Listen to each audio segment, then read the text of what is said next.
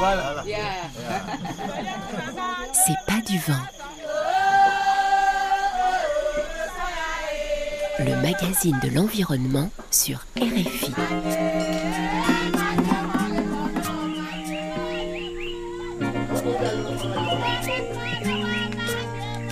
Anne-Cécile Brun. Bonjour, nous sommes au Cameroun, à la fabrique de Souza, à 30 km de Douala. C'est là que le festival Agir pour le vivant s'est installé pour sa déclinaison africaine. Le programme, élaboré en commun avec la fondation MAM, dont c'est le premier événement, accueille des conférences, des expositions, des spectacles, de la littérature et des résidences de réflexion pour repenser nos manières d'habiter le monde à l'heure des crises écologiques. Mais pas question de s'arrêter au discours, c'est pour faire émerger des stratégies d'action qu'une quarantaine d'intervenants sont venus d'une douzaine de pays et de trois continents, l'Afrique, l'Amérique du Sud et l'Europe. Chercheurs, activistes ou artistes, ils partagent une conviction. Nous pouvons, comme l'écrivait le Martiniquais Édouard Glissant, agir dans son lieu et penser avec le monde. Pour que le contenu de ces réflexions rayonne au-delà de la fabrique de Souza, nous avons invité quelques participants de ces résidences de réflexion à témoigner. Soyez les bienvenus dans C'est pas du vent. C'est pas du vent. Sur RFI. Pendant quatre matinées, deux groupes d'une dizaine de personnes échangent de manière constructive sur leurs expériences. Ce sont les résidences du festival, la fabrique de l'action pour le vivant. Il y a deux thèmes, démocratie et vivant, qui réunit des activistes, vous les découvrirez tout à l'heure, et vers de nouveaux dessins écologiques qui réunit des philosophes, des scientifiques, des économistes et des artistes qui réfléchissent à comment l'écologie peut être un moteur pour relier les générations et inventer de nouvelles manières d'habiter le monde. Parmi ces résidents, trois sont avec nous. Bonjour Phil Winsar. Bonjour Anne-Cécile. Vous êtes euh, économiste, philosophe et euh, artiste sénégalais. À vos côtés, euh, Carole Karimera, bonjour. Bonjour. Vous êtes une artiste rwandaise, vous êtes gestionnaire d'un tiers-lieu qui s'appelle Ishio à Kigali, vous nous en parlerez tout à l'heure. Et avec nous aussi Diego Landivar, bonjour. Bonjour. Vous êtes économiste et anthropologue bolivien, donc on a déjà deux continents sur trois de représenter. Enfin, on peut dire que je représente l'Europe, mais je ne fais pas partie de votre résidence. Donc, pour l'instant, vous êtes deux continents sur trois, les, Suds donc. Et cette réflexion a démarré à Medellin, c'était en mai dernier, elle s'est poursuivie en août à Arles, dans le sud de la France, et elle continue ici à la fabrique de Souza au Cameroun. Alors, votre point commun à, tous les trois, c'est euh, d'essayer de définir finalement une écologie issue des pays du Sud pour faire entendre la voix de ces pays face au discours dominant de l'écologie occidentale. Alors, tout d'abord, j'aimerais vous demander pourquoi est-ce que c'est important pour vous d'être ici aujourd'hui à la fabrique de Souza. Fenwinsar, vous êtes quand même venu de Caroline du Nord pour assister à ce festival. Oui, oui, parce qu'en fait, c'est un lieu que Marem a imaginé, la présidente de la Fondation MAM, comme un espace de réflexion, de production d'utopie active. Il y a quelques années, elle nous avait demandé de venir ici rendre pratique et concrète des réflexions que nous, nous, avions sur le vivant, sur la condition planétaire, durant les ateliers de la pensée de Dakar. Et on est venu et on a initié avec Diego une tentative de cartographie sur le territoire, mais c'est aussi un lieu pour repenser les utopies écologiques, mais ancrées dans des réalités qui étaient locales, qui étaient bien spécifiques. Alors si vous voulez en savoir plus sur la fabrique de Souza, nous avons fait un reportage hier entièrement sur la fabrique dans lequel on vous explique tout ça. Mais aujourd'hui, si on se concentre sur cette résidence, c'est important pour vous ces échanges oui, c'est important de réfléchir à ce qu'on a appelé dans la résidence de nouveaux dessins écologiques, mais une réflexion qui n'est pas hors sol une réflexion qui est reconnectée à nos territoires, à leurs réalités, à leurs urgences. Effectivement, la question elle est planétaire, mais elle se décline différemment dans les différents endroits du globe. Et les préoccupations de ces lieux-là sont importantes à faire ressurgir et à prendre en compte dans leur spécificité. Ça ne peut pas être un one size fit all. Donc on est obligé de repenser la question selon les lieux d'où l'on parle et les lieux où on vit. Et je pense qu'il y a eu une grande préoccupation aujourd'hui dans nos discussions de réarpenter la question à partir des Suds. Et qu'est-ce que ça veut dire repenser ces questions-là dans les contextes des Suds? Carole Carimera, euh, c'est important pour vous aussi de définir cette écologie des Suds. C'est ce qui vous a donné envie de venir ici? Oui, enfin pour plusieurs raisons. Déjà d'être ici au Cameroun, même si je viens de l'Est, c'est euh, comment les, réflexions aussi prennent corps dans différents espaces et, pourquoi.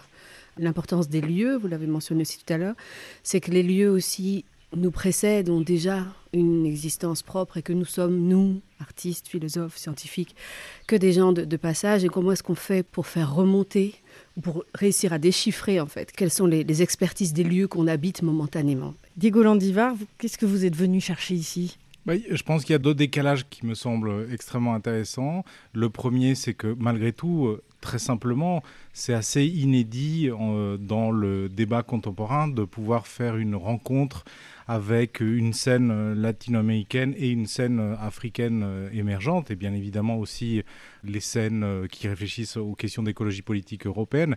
Mais cet échange sud-sud, c'était quelque chose sur lequel on avait beaucoup débattu en 2019 ici à Souza avec Felouine, avec Séverine Coach-Granvaux, etc., pour justement imaginer des collaborations, des nouvelles productions qui ne soient pas foncièrement liées à ce que l'Occident, l'université européenne ou américaine, organise, c'est-à-dire ne pas être dépendant des grands moments de conférences, d'organisation intellectuelle que produit euh, l'Occident, les scènes européennes, et de pouvoir en fait être en autonomie sud-sud euh, sur ces questions-là.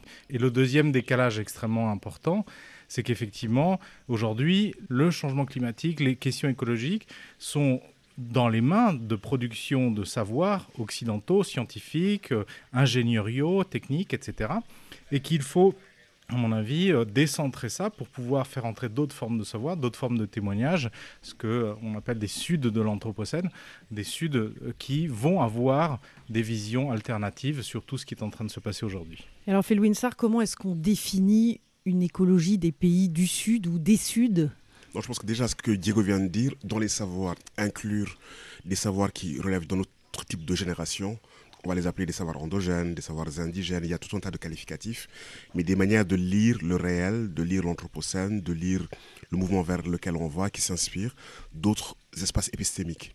Ces espaces épistémiques-là existent puisque ces sociétés ont, observé les lieux, leurs écologies, leur environnement, en ont tiré de l'expérience, du savoir, de la théorie, y compris du savoir. Donc ça veut dire recenser un peu les savoirs des peuples autochtones et des populations locales Même, même au-delà de l'autochtonie, des gens qui habitent leur lieu lorsqu'on pense à, bien sûr, l'Amérique latine, cette notion va arriver vite, mais même, je veux dire, des savoirs, je dirais, qui ont été produits dans des espaces urbains ou périurbains aussi.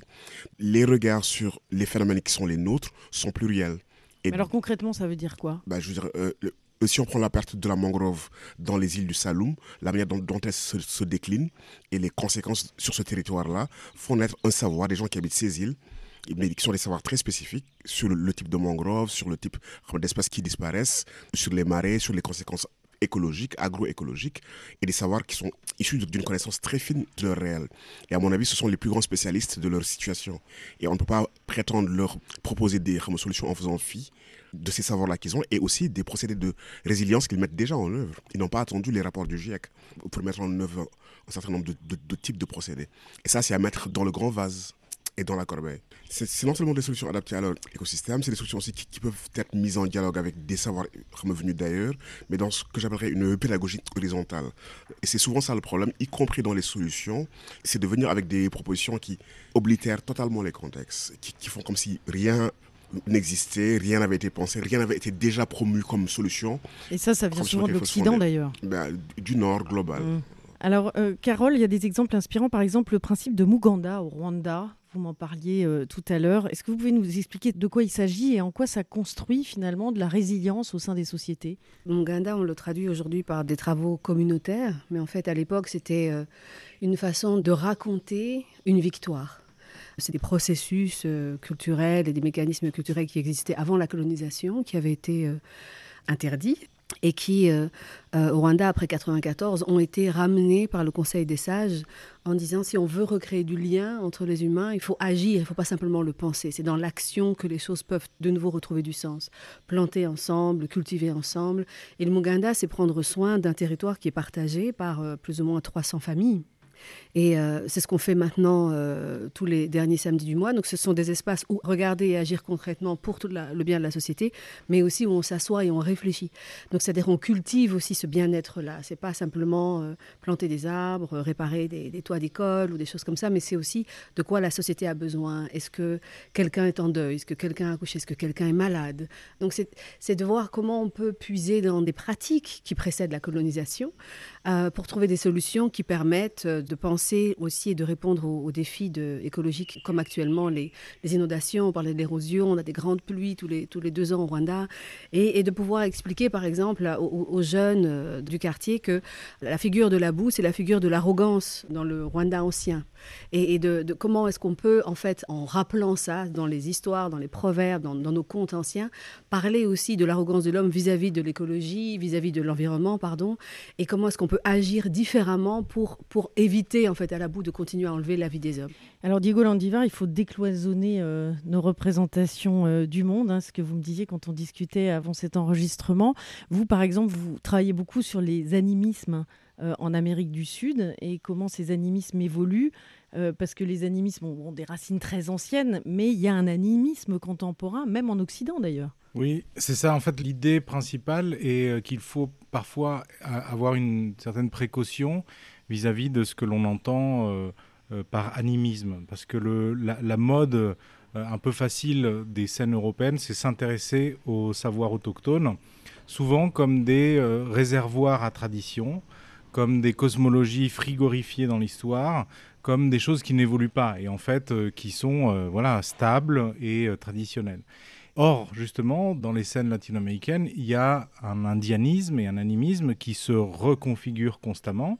Et d'une certaine manière, l'animisme, c'est surtout une barricade, une défense, une stratégie de défense vis-à-vis de ce que la colonisation, y compris contemporaine, c'est-à-dire une colonisation plutôt sémiotique, euh, du soft power, de, des contenus. Euh, de l'aide au développement. De l'aide au développement, mm. exactement, de tous ces, ces grands paradigmes euh, civilisationnistes et pas seulement colonisateurs, entre, entre guillemets.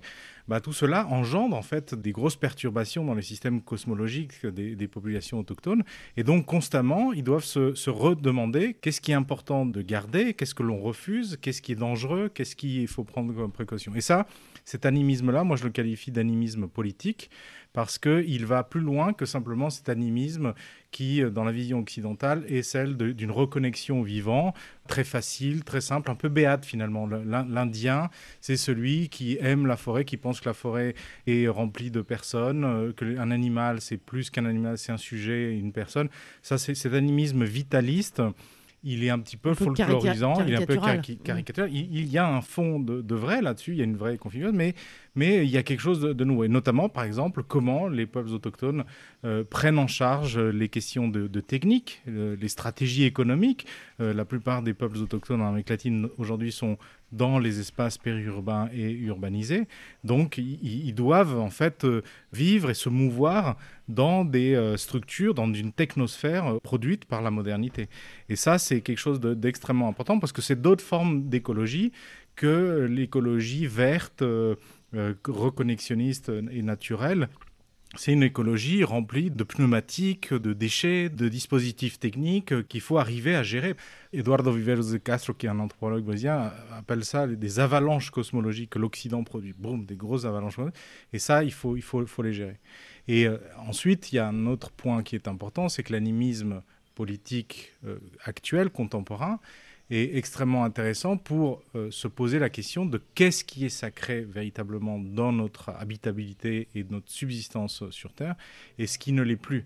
Et cette vision un peu plus sombre de l'animisme est souvent euh, mis de côté au profit de cet animisme vitaliste. Or, il est aussi extrêmement important parce qu'il ne suffit pas juste de déclarer l'amour pour la nature pour sauver la nature. Il y a, a d'autres choses quand même en considération. Felwinsar, qu'est-ce que ça vous inspire, euh, ce que dit euh, Liego Nandivar par rapport au contexte africain? Non, ce que j'entends ici, c'est vraiment la, difficulté et, peut-être l'écueil à éviter, c'est celle de figer des représentations cosmologiques des autres, je, veux dire, dans un temps immémorial, quoi, et, qui reproduisent toujours des visions plus que caricaturales, des visions qui relèvent de l'état de, de, nature, du bon sauvage, du folklore.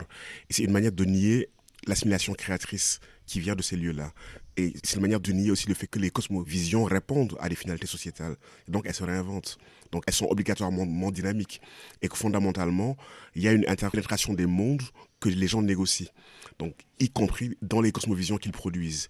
Et qu'il n'y a pas une altérité radicale du monde technique au monde naturel. Et même ça informe aussi sur, des représentations de la wilderness, de la nature. Du réensauvagement. Voilà, voilà, euh. du réensauvagement, etc. etc. Mm. Mais, mais c'est une manière de continuer à nier, sous d'autres rapports, la pleine humanité et la contemporanéité de ces mondes-là. Ces mondes-là sont des mondes contemporains. Et c'est aussi une problématique de l'altérité. Comment être en mesure d'entrer en dialogue avec les autres, de, regarder les autres, sans les muséaliser. Donc ça pose toutes les problématiques qui, sont les nôtres. Relationnelles, les problématiques de l'altérité, les problématiques de la rencontre, les problématiques de la rencontre avec la pluralité. Mais la pluralité des mondes contemporains qui s'offrent à nous. Et c'est les mêmes histoires, c'est le même rapport que l'on ressent sur le continent africain lorsqu'on veut aborder nos cultures, nos, nos civilisations avec un petit sourire en coin, qui nous dit au fond qu'elles ne sont pas prises au sérieux, si ce n'est sous l'angle, je veux dire, du regard exotisé ou folklorisant ou de la mythologie. Alors que ce qui se fait sur le terrain ben, relève justement quoi d'un geste qui fait appel à une contemporanéité de, plusieurs mondes, à une réinterrogation à des sociétés en mouvement, à des sociétés dynamiques, et à un rapport qui est un rapport, dont je dirais global, quoi, de ces sociétés-là, ben, à leurs défis, et, aux éléments qui leur permettent de répondre à leurs défis, qu'elles puisent dans leurs archives, mais qu'elles puisent dans les archives du monde entier. Alors évidemment, on pourrait faire deux heures avec vous tous. Hein. Malheureusement, euh, on a, euh, il nous reste que quelques minutes. Mais euh, pour conclure, j'aimerais vous poser une question parce que ce que vous dites, on a l'impression qu'en fait, il faut presque créer une espèce de confiance dans les différents réseaux qui existent, que ce soit la recherche ou même les activistes de terrain qu'on entendra tout à l'heure, mais une confiance et une fierté finalement de cette façon de penser l'écologie dans les pays du Sud pour contrer cette immense machine qui est la façon de penser l'écologie à l'occidental. C'est une bataille euh, vraiment euh, frontale et qui, qui va être euh, extrêmement difficile, enfin qui est déjà extrêmement difficile. Carole, qu'est-ce que vous en pensez?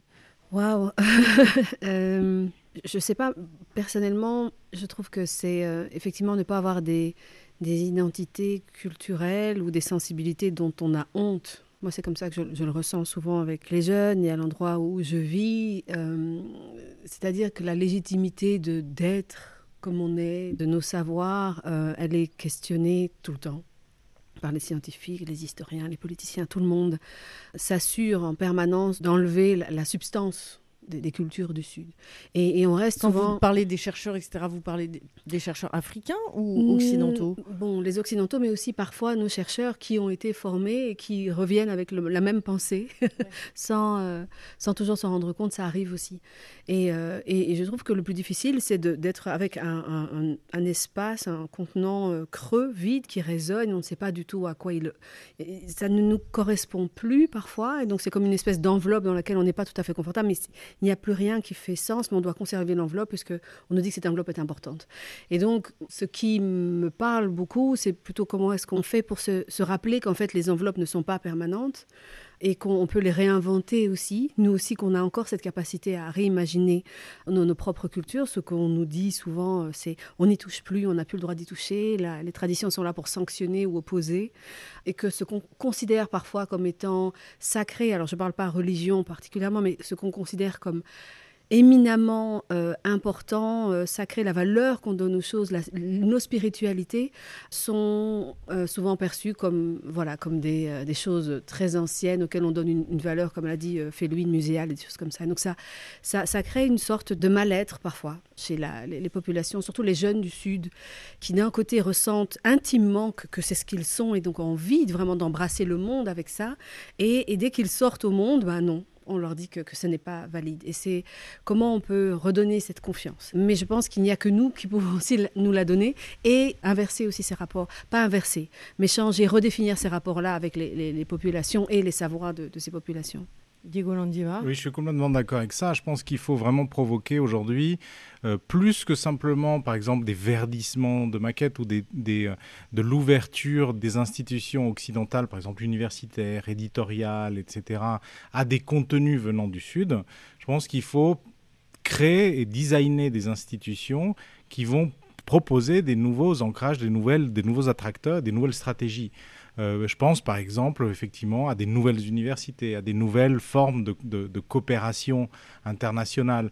En ce moment même, euh, par exemple, toutes les agences de développement international se pose la question de comment on va mettre l'écologie au centre de l'aide au développement. Et donc, euh, par exemple, on se pose la question en ce moment de savoir est-ce que l'aide au développement européenne devrait se présenter comme une nouvelle euh, euh, volonté de se reconnecter au vivant.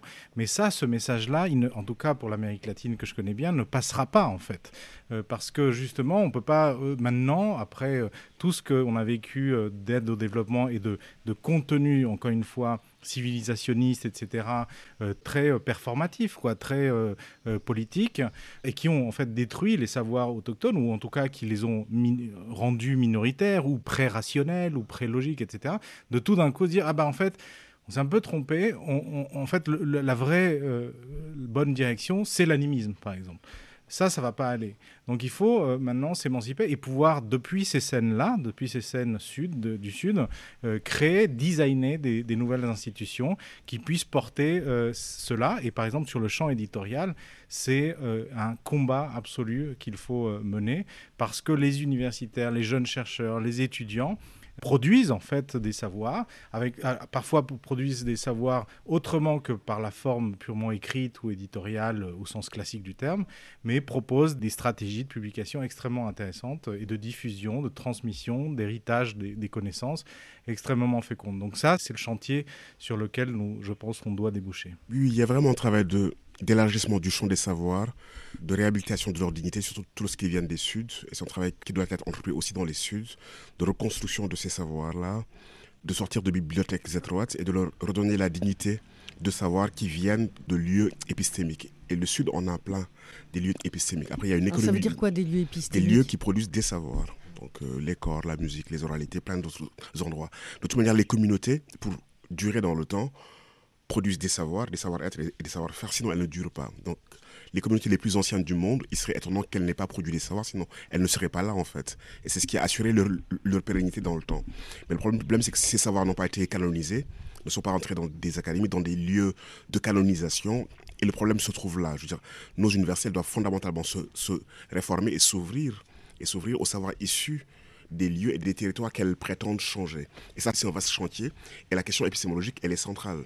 Et la question de, la dignité épistémologique, elle est aussi centrale. Et, ce n'est qu'à partir de là qu'un vrai dialogue peut se mettre en, place, parce qu'il y aura des voix reconnues dans leur pluralité et dans leur, je dirais, authenticité et validité. Et tant qu'on n'a pas opéré ce rééquilibrage épistémique, on sera toujours dans le rapport dans lequel on est.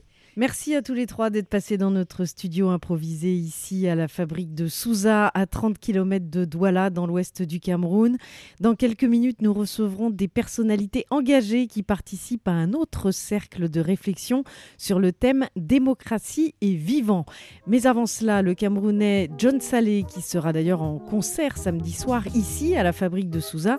Et je le rappelle, cette fabrique est ouverte au public durant la durée du festival. thank you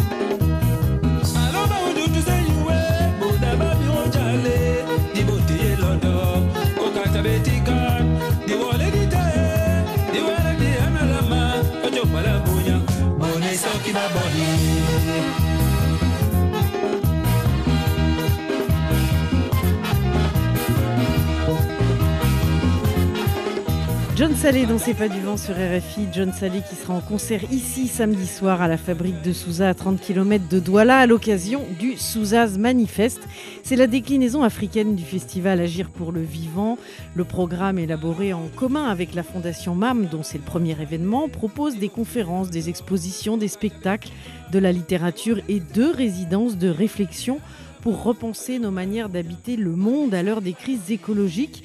Démocratie et vivance, c'est le thème d'une de ces résidences qui réunit une dizaine d'activistes engagés dans la protection de l'environnement, mais pas seulement, et en Afrique, en Europe et en Amérique du Sud. Alors débuté à Arles, dans le sud de la France l'été dernier, la discussion continue ici, à la fabrique de Souza, et avec nous pour en parler, trois invités qui y participent. Fadel Barraud, bonjour. Bonjour. Vous êtes cofondateur du mouvement Y en a marre au Sénégal et du mouvement euh, Jami Goxi, la paix des territoires. À vos côtés, Ketia Passou, bonjour. Bonjour. Vous êtes une jeune ambassadrice, hein, vous avez quel âge? J'ai 18 ans. Voilà, jeune donc ambassadrice du climat pour euh, l'UNICEF en République démocratique du Congo et fondatrice de l'association euh, FANIA. Et à vos côtés aussi, Catalina Messa, bonjour. Bonjour. Alors vous, vous êtes réalisatrice, euh, photographe et activiste écologique franco-colombienne. Ça vous est tombé dessus, vous allez nous raconter ça dans un instant. Alors tout d'abord, j'aimerais vous demander à tous les trois, euh, pourquoi est-ce que c'est important pour vous d'être ici, Fadel Barraud Pourquoi vous êtes venu euh, du Sénégal au Cameroun? Ben, On ira partout tant qu'on peut sauver notre planète. On ira partout tant qu'on peut améliorer la démocratie pour que le vivant puisse s'épanouir, pour que les, les vies puissent s'exprimer, puisqu'on n'est pas seulement une forme seule de vie qu'il faut tous imiter. Donc oui, au Cameroun, encore que c'est chez moi, en Afrique. Mais participer à cette résidence, c'est important pour Et vous? aussi importante qu'il faut rencontrer aujourd'hui Ketia, elle pourrait être ma fille. Donc je suis vieux, je me rends compte de ça. Rencontrer Catalina, euh, qui vient de Colombie, rencontrer euh, d'autres personnes avec d'autres expériences euh, qui nourrissent ce qu'on fait et qui remettent en cause ce qu'on fait. Donc en définitive, euh, ces résidences comme ça, ça permet non seulement de regarder ce que vous faites personnellement et de le confronter à d'autres et d'apprendre, et d'apprendre, et d'apprendre encore, on en a toujours besoin.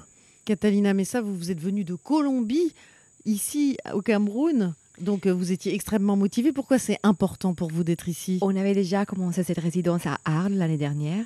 J'ai trouvé absolument passionnant trouver des acteurs d'Afrique, Suisse, France qui sont dans une démarche pour protéger les vivants euh, dans des territoires précis, de connaître leur cas, leur démarche. euh, c'est énorme, on apprend énormément. Et ça inspire, on tisse des relations, on s'aide. vraiment, c'est hyper important. Ketia Passou, vous, c'est votre baptême du feu, hein, c'est votre première participation. Vous n'étiez pas à Arles l'été dernier. Euh, Qu'est-ce que vous, pensez de cette résidence? Qu'est-ce que ça vous apprend? Parce qu'il y a des gens qui ont de l'expérience, par exemple, comme Fadel. Moi, c'est ce que j'ai dit depuis, le début. En fait, pour moi, c'est vraiment euh, une occasion de pouvoir apprendre énormément. C'est vrai que je suis jeune et j'ai vraiment envie de me lancer. Et là, j'ai autour de moi toutes ces personnes qui sont remplies d'expérience, d'expertise, qui sont remplies de combats bien menés, que pour moi, c'est vraiment l'occasion de m'inspirer, d'apprendre énormément. En plus de sortir de Kinshasa pour rencontrer des personnes qui viennent d'autres- cieux. Et la différence, c'est c'est la plus grande des richesses qu'il y a ici. Et pour moi, c'est l'occasion de saisir euh, un peu de chacun pour en ressortir euh, riche. Alors Fadel Barou, vous avez confondé le mouvement apolitique en a marre. hein. C'est un mouvement euh, citoyen qui au départ en 2012 regroupait euh, la jeunesse sénégalaise et qui a été initié par des rappeurs et, des journalistes pour exprimer le ras-le-bol face à l'injustice sociale, la corruption, la malgouvernance. Le mouvement a fait des émules dans, beaucoup de pays africains aujourd'hui. hein. Oui, et puis nous sommes euh, réunis autour de Afriki, qui est le réseau de ces mouvements citoyens en Afrique, mais aussi au niveau de ces diasporas. Par exemple, nous travaillons avec euh, Project South en Amérique, euh, aux États-Unis, et même dans les pays développés, parfois on peut se rencontrer autour de mêmes problématiques. Il y a aussi des mouvements des diasporas africaines des Antilles, euh, avec Génération Consciente, etc. etc. Euh, donc oui, le mouvement Yanamar a fait des émules. C'est un saut, c'est un cri de ras-le-bol, c'est un moment de développer et d'exprimer une citoyenneté active, de se positionner en tant que euh, l'acteur et l'auteur de son propre dessin et arrêter de, dépendre et de, se fier aux, aux- aux icônes. C'est-à-dire que de se déresponsabiliser. Le mouvement Yanamar est un moment où on, dit que l'avenir de notre pays, c'est nous-mêmes. Alors voilà, nous l'avons fait pendant sur, sur 10 ans. Aujourd'hui, avec euh, Diamé Gori, comme vous l'avez dit tout à l'heure, euh, nous essayons moins de bien poursuivre le chemin. mais- Ouais, euh, L'essentiel, c'est qu'on comprend. Euh, nous essayons de poursuivre le chemin parce que c'est c'est une chose de s'indigner, de contester, de se positionner en rempart euh, citoyen contre les attaques de la démocratie. C'est une autre chose de pouvoir formuler, avec l'âge, avec l'expérience acquise, de formuler une proposition autour du vivant, de formuler aussi une action salvatrice, de n'être plus que dans la contestation, mais de pouvoir, euh, dans son comportement et dans la formulation de action, son action politique, et son- parce que euh, chaque, chaque action est en définitive politique, de pouvoir euh, porter non pas un seul regard, mais une action qui peut sauver son pays et qui peut sauver son continent et sa planète. Et aujourd'hui, donc, euh, on l'entend bien, vous vous mobilisez sur les questions environnementales parce que pour vous, c'est intimement lié aux enjeux démocratiques? Pas que, nous avons développé le concept de jam, jam, jam Megorhi en politique, parce que nous pensons qu'aussi le combat politique est un faisceau pour regrouper tous les autres combats. Et la paix des territoires, jam Megorhi, c'est le premier territoire, c'est nous-mêmes. On habite notre territoire qui est notre corps, mais aussi notre environnement immédiat. Parce que le terme jam euh, ne signifie pas que paix, parce que paix dans la conception occidentale est moins puissante que jam. Parce que paix, c'est l'absence de conflit. Alors que jam induit l'état d'épanouissement total d'un être, de lui-même, et aussi des, ses interactions avec le reste du vivant. On agit en apportant un soin à l'autre. On agit surtout, et principalement en politique où les imaginaires nous ont rentrés dans un cycle de violence, de mensonges, de reniement de soi, de, lâcheté presque finalement, quand on regarde comment la politique s'exprime dans nos pays. Et apporter le diamant dans l'espace politique et dire qu'on trace un nouveau récit politique qui rompt avec les récits classiques de, de, de, violence, avec ces mots violents, avec des personnes qui s'autoproclament Messie, et de dire que tout se fera dans le calme, tout se fera dans la négociation, tout se fera dans l'apport du soin qu'on amène à l'autre. C'est ce concept-là que nous essayons de développer en politique, mais en décentrant des accès, sortir des capitales de ces agglomérations où les gens se piétinent dessus et aller dans les territoires, euh, marcher avec les communautés, euh, petit à petit, dans les collectivités locales, dans les, là où les, d'où les gens viennent, comme j'ai l'habitude de le dire, et de là-bas, essayer petit à petit de monter et de, mieux habiter finalement nos territoires. Alors Catalina Messa, je le disais tout à l'heure, euh, vous vous êtes vous êtes retrouvée malgré vous finalement dans un combat écologique dans la cordillère des Andes en Colombie. Parce qu'à l'origine, vous, êtes réalisatrice de films, vous avez fait un film avec une communauté, et puis film qui a très bien réussi, hein, euh, qui a eu beaucoup de prix dans de nombreux festivals. Et puis deux ans après, la communauté vous a appelé en disant, bon ben, on a un problème, on a une compagnie minière qui vient sur notre territoire. C'est exactement ça. C'est une communauté paysanne et pour faire les castings de films, j'ai vraiment rencontré toutes les familles de ces, de ces amants autour de Jéricho. Après avoir fait cette co-création, même si je, me sentais démunie de comment les aider, l'amour et les, tissages de, voilà, de créativité que j'ai eu avec eux, euh, l'admiration que je porte à ces, à ces communautés agricoles d'une âme incroyable était plus fort que cette incertitude. Donc je me suis dit, quoi faire? Et euh, j'ai commencé donc à tisser des liens avec des groupes qui m'avaient aidé à promouvoir les films. On a commencé surtout à tisser les acteurs du territoire, des réserves indigènes, euh, des paysans du café, des producteurs d'avocats, des acteurs qui ne se connaissaient pas ou ne se parlaient même pas parfois, à commencer à élever la voix de ces territoires. Mais là, je partage avec Fadel quelque chose, c'est que notre grand apprentissage, c'est que la résistance et la défense, c'est important. Il faut avoir une stratégie juridique, il faut avoir une stratégie politique. On disait, il faut, ça ne suffit pas de, résister, ça veut dire de lutter contre la bête, il faut réveiller la belle. Et réveiller la belle, c'est cet imaginaire de territoire, qu'est-ce qu'on rêve dans ce territoire vraiment, et euh, nourrir cet imaginaire avec, avec tous les acteurs du territoire. Et donc, il y a un mot-clé qui est venu à ces moments-là, et c'est le mot régénération. Parce qu'il ne suffit pas d'atténuer, euh, de, détruire moins, il faut régénérer plus. Et on a commencé à étudier ces nouveaux langages régénératifs, les cultures régénératives. Ensemble, on a un réseau qu'on appelle Red de Regeneradores, de à peu, à peu près 60 projets régénératifs. Et voilà, on commence. À la fois, on avance donc dans ces démarches euh, des résistances et des stratégies pour protéger la biodiversité incroyable de cet euh, lieu. Parce qu'il faut dire que c'est un hotspot au point de concentration de biodiversité qui est assez menacé. Corridor de vie des 400 espèces d'oiseaux, de un ours, l'ours andin, et le tigrillo, enfin plein d'espèces de félins.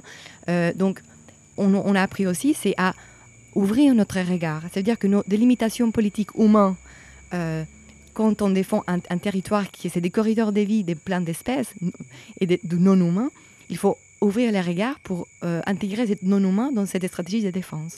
Fadel. De cette régénération que j'aime bien ce, terme et j'apprends beaucoup euh, chez eux en Colombie de par l'expérience que nous raconte euh, Catalina. moi, je le prends comme un réenchantement de l'espace politique. Parce que regarde ce qui se passe en Afrique. on a laissé les seuls politiciens professionnels occuper tout l'espace et décider à la place des jeunes, à la place des moins jeunes. Quand j'appelle jeunes, c'est ceux qui ont de nouvelles idées, ceux qui ont envie de changer le monde. On a abandonné l'espace parce que justement, tous les espaces d'expression ont été minés par la violence, sont dominés par la violence. Les femmes ne contribuent pas, les jeunes ne contribuent pas, ceux qui portent des valeurs ne contribuent pas et on les laisse faire. Alors, il faut, elle parle de régénération, mais nous, on parle de réenchantement même de l'espace politique, mais à partir de nos imaginaires. Si vous allez à Kaolack, si on va à Kaolack, nous, notre espace, notre laboratoire d'expérimentation de tout ça, on utilise les imaginaires connus dans nos langages, dans les oralités, dans nos langues nationales, et leur expliquer l'idée de la démocratie d'abord. Oui, parce qu'à Kaolack, il y a un vrai problème de dégradation de l'environnement en ah, ce moment. À, Kaolack, je pense, est l'exemple typique de, tout ce qu'on connaît des entreprises multinationales, mais qui est étouffé et qui n'est pas regardé. Parce que dès qu'on sort des capitales africaines, on ne regarde plus les problèmes. Alors que les problèmes sont à l'intérieur de nos territoires. Vous allez à Kaolack, on a un bras de mer. Actuellement, son état est pire que le Gange dans les années 70, c'est-à-dire que tellement pollué. Alors qu'à côté, nous avons une entreprise qui extrait le sel, je ne veux pas citer son nom, depuis même avant les indépendances, depuis l'époque Il se reconnaîtra, je depuis 150 ans, alors que sa baie est la plus sale du monde. Les dépôts de sel euh, fouettés par le vent posent sur le corps humain et comme sur le corps des arbres et des animaux.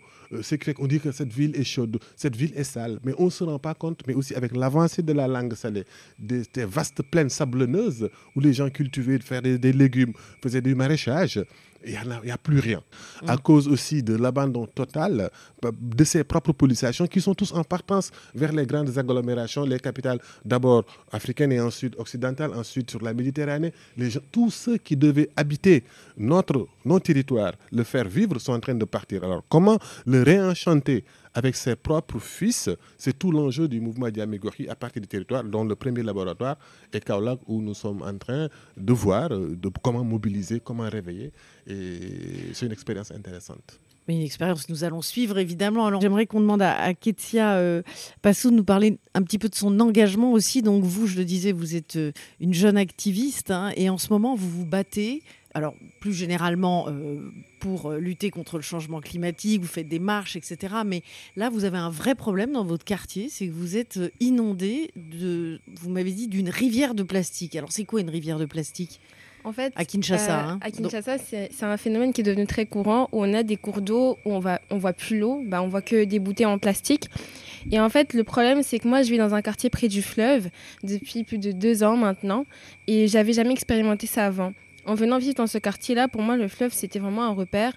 Un endroit avec les amis, on pouvait aller faire nos devoirs, on allait jouer au foot parce que tout près il y a un terrain, mais c'est aussi l'endroit où on faisait la lessive, où par exemple on pouvait se baigner.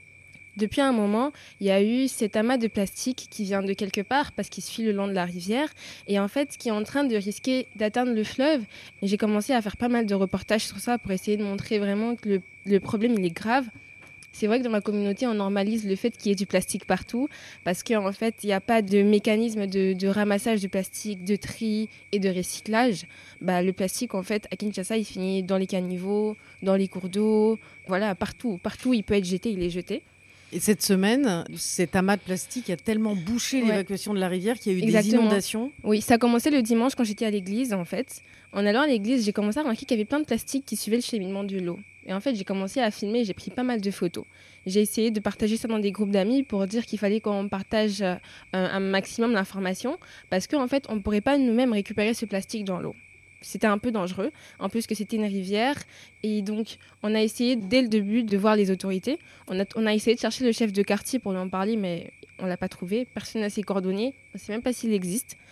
Et donc, du coup, on se dit, bon, on va essayer de voir le bourgmestre de la commune, en fait On va voir le bourgmestre, on dit qu'il est très occupé, c'est difficile d'avoir accès euh, au bourgmestre. Je dis c'est pas grave, mais en attendant, en fait, on essaie de communiquer sur nos réseaux sociaux, d'en parler et de dire en fait qu'il faut que les choses changent parce que les conséquences seront vraiment graves. Et là, je suis allée à un niveau un peu plus élevé au ministère de l'Environnement. Et là, je vais au, ministère, de l'Environnement. Ça s'est passé comment? Bah, au ministère de l'Environnement, j'arrive parce que je connais une dame qui travaille, là-bas. Je lui ai envoyé les images. Elle me dit mais il faut venir, on va essayer de trouver une solution. Et j'arrive. Elle m'emmène voir un monsieur qui est le directeur de cabinet euh, au ministère de l'Environnement, qui dit voilà c'est vrai que c'est un problème grave, mais il m'oriente vers euh, un monsieur qui est le conseiller en termes d'assainissement. Et en fait, c'est ce monsieur à qui je, partage les images en fait. Mais sa réaction, ça m'a, m'a un peu tiqué et ça m'a fait comprendre que les gens ils s'en foutent en fait de, de, des problèmes de gestion de déchets, et de protection de l'environnement et il dit en fait qu'après chaque pluie à Kinshasa, c'est comme ça, et que la, solution, voilà, il va devoir euh, parler avec le ministère de l'urbanisme et tout ça, parce que c'est une longue chaîne, c'est un problème qu'on doit remonter à la source. Mais moi, j'essaie de savoir, mais pour le moment, qu'est-ce qu'on peut faire pour essayer de faire changer les choses, parce que ça va devenir plus grave. Bah, j'ai pas eu de réponse à mes questions, mais on m'a pas écouté, on n'a pas essayé de faire quelque chose. Alors, comme on est sur RFI, tu peux quand même dire où se trouve ce problème? Exactement. Alors, ce problème, il se trouve à Pompage. Pompage, c'est dans la commune de Ngaliema. Et c'est pas un problème qu'on trouve que à Pompage. C'est un problème qu'on trouve assez partout. Il y a eu, depuis le mois de décembre, des images qui ont circulé de Kinshasa inondé. En fait, on a tout le centre-ville inondé, on a tous les, tous les autres quartiers qui sont aussi inondés parce qu'en fait, l'eau a, nulle part où passer parce que nos caniveaux, nos canalisations sont devenues en fait des, des poubelles. Pourquoi? Parce qu'il n'y a pas de décharge publique, il n'y a pas de système de gestion de déchets. Et en fait, moi aussi, en rentrant, je risque de ne pas avoir où mettre les pieds pour arriver chez moi. Et ça, ça me fait peur. Alors, dans vos conversations à la résidence, vous, parlez justement, j'imagine, de comment se mobiliser euh, à grande échelle ou euh, sur des enjeux à l'échelle d'un quartier. Euh, quelles, sont les, solutions, les stratégies que vous pouvez mettre en place, Fadel? On, apprend. On apprend. Par exemple, rien que la formule de Catalina, on peut réveiller la belle au lieu de continuer à s'acharner sur la bête. C'est fort ça. Et ça recoupe avec nous tout ce qu'on fait pour dire aux jeunes, aux habitants des territoires, que Kaolac ne sera vivante que quand les Kaolacos décideront de, vivre eux-mêmes là-bas et de manière digne et de leur faire comprendre les choses. Donc voilà, dans la, la résidence, chacun apporte son expérience, tout le monde l'interroge et tout le monde pose des questions, donne des pistes. On a de l'assistance gratuite. On a de la, de, c'est vraiment une, un partenariat vivant parce que vous avez des gens qui ont développé des expériences qui ont marché quelque part et vous apprenez et vous aussi ce que vous faites ça leur apprend quelque chose. Donc voilà, c'est le dialogue. Les résidences a cette pertinence de mettre un réseau. Et dès qu'on est un réseau, ce dialogue, ça enrichit tout le monde, ça ouvre des opportunités et des perspectives. Et puis euh, voilà, euh, moi qui apprends que à Kinshasa, il est possible qu'il y ait des, inondations de, à part, euh, par les déchets plastiques. Nous, c'est le sel qui cimente l'infiltration de l'eau dans le sable. Parce qu'avant, comme c'était des vastes plaines sablonneuses, comme je dis, dans les quartiers de Sam, Norong et autres, Engan, aujourd'hui, le sel a fait que l'eau ne, coule plus, ne circule plus. Donc, on a des inondations dans des quartiers où il n'y avait pas les arbres, ils meurent. Mais je vais ajouter, attention, après, il y aura même les plastiques. Euh, Katia, dans la résidence, a appris avec Make Sense qu'il y a des jeunes au Sénégal qui développent par le recyclage des déchets plastiques de pavage. Enfin, là, je pense qu'il faut quand même chercher la source de cette pollution, hein. avant d'imaginer le recyclage. De chercher, ouais. En fait, Kinshasa, c'est une grande, une grande capitale parce qu'il a beaucoup d'habitants. On est 16 millions maintenant d'habitants à Kinshasa. Et en fait, 16 millions d'habitants qui produisent chaque année 7000 tonnes de déchets et 1500 tonnes de plastique, bah, en fait, c'est des déchets qui ont nulle part où aller. Donc, c'est des déchets avec lesquels on vit. Catalina Messa, vous me disiez que ce qui était très fort aussi dans cette résidence, dans ces échanges, c'est que parfois, quand on est activiste, on est démotivé, c'est difficile de, garder la foi euh, pour le combat. Quoi. Il y a des jours plus difficiles que d'autres. Et le fait d'échanger comme ça, euh, vous partagez, comment vous m'avez dit, les ingrédients de la joie. Oui, je crois que aussi quand on voit déjà tous ces acteurs en Afrique, parce qu'on on partage quand même beaucoup entre l'Afrique et l'Amérique latine euh, des opportunités, mais aussi des défis. Donc quand je vois ces, jeunes activistes euh, qui sont engagés, on se sent moins seul. Donc ça, donne de la force, ça donne de l'énergie. Et aussi, je voulais faire écho avec euh, Fadel par rapport à cette pollution, parce que la pollution peut être aussi la pollution de langage. Et je trouve que, par exemple, cette entreprise minière Anglo-Gola là-bas, en Colombie, manipule beaucoup le langage. Donc il dit euh, d'extraction minière régénérative, ouvert, ou c'est euh, biodynamique. Donc il, il utilise et manipule le langage. Ce qu'on appelle le greenwashing. Voilà. Et je pense que cette résidence et aussi agir pour les vivants, ce qui nous donne aussi, c'est l'inspiration des paroles des autres. Comment les autres utilisent leur propre langage et nous s'ouvrent à, des nouveaux langages qu'on peut s'inspirer et utiliser. Et les langages ouvrent des, nouvelles réalités. Mm. Tout commence par la pensée, après le langage. Donc vraiment pour moi, ces résidences et agir pour les vivants, c'était pas seulement retrouver une communauté, une famille pour m'inspirer et pour apprendre les uns aux autres, mais aussi un, langage qui nous, nous donne euh, des nouvelles réalités possibles, qui nous permet de nommer des possibilités, des possibles. Et ça, c'est très important. Fadel, vous, vous avez un peu les, recettes maintenant avec le mouvement Y en a marre. Vous avez réussi à mobiliser énormément. Est-ce que vous pensez qu'il y a une mobilisation possible à cette échelle sur les sujets environnementaux ou est-ce que c'est vraiment une question qui aujourd'hui passe au second plan parce qu'elle n'est pas du tout prioritaire? Il y a beaucoup de confusion. Les gens déconnectent l'environnement de l'économique, l'environnement du politique, l'environnement du social, l'environnement de l'écologie. Ils déconnectent tout ça alors que c'est faux. Les premiers cris de Yanamar, c'était Yanamar contre nous-mêmes qui laissons faire. C'était Yanamar quand le pays est sale, quand ça pue dans le quartier, c'est parce que c'est nous qui urinons dans les rues. C'était une responsabilité individuelle. Euh, petit à petit, le côté contestataire le côté revendicatif a pris le dessus. Parce que oui, la revendication est plus spectaculaire et ce qui a intéressé les médias. Donc, cet autre côté de Yanamar, malheureusement, a été petit à petit laissé de côté. Pas laissé de côté, mais méprisé, en tout cas pas, pas suffisamment montré. Mais il y a un proverbe Wolof qui dit que quand vous sautez et que vous tombez sur du feu, sur une braise, il vous reste un autre saut à faire. Euh, et un, érudit sénégalais, euh, Haj Malik, dit il vous reste une autre manière de sauter. Parce que si vous sautez de la même manière, vous allez retomber sur la même braise. On change de chef d'orchestre et pourtant, le nouveau chef d'orchestre qui arrive, il joue la même mélodie. Les choses ne bougent pas. Alors il faut s'interroger sur la manière de faire. Je pense que euh, ce qu'on fait avec Diami, c'est la jeunesse africaine quand je dis jeunesse, je n'ai plus peut-être l'âge, mais la, mentalité, cette mentalité qui veut bousculer la hiérarchie, qui veut secouer le cocotier pour que l'Afrique, enfin, de nos vies, qu'on puisse assister à son épanouissement. Il faut que cette jeunesse comprenne, se mobilise cette fois-ci pour réveiller la belle. On, on peut contester, on l'a montré. Mais on a vu qu'à chaque fois que nous contestons et que nous remontons les choses, les mêmes politiques arrivent et se recyclent et les choses ne bougent pas. L'environnement est un des gros problèmes, mais du politique et de l'action politique, de la gouvernance politique. C'est un tout qu'il faut comprendre et agir comme. Donc cette grosse mobilisation qu'il faut faire à l'échelle du continent, elle sera vivante. Parce qu'elle concernera des jeunes cette fois-ci qui ne se laisseront pas faire, qui porteront eux-mêmes leur propre message et leur propre discours, mais, mais qui vont aller se former avant tout. Parce que si on ne se forme pas bien, eh bien on cède facilement aux populistes. On cède facilement au discours de la haine. Parce qu'il n'y a pas que l'émotion. Les gens pensent que les Africains ne sont capables de réagir qu'aux émotions. Mais non.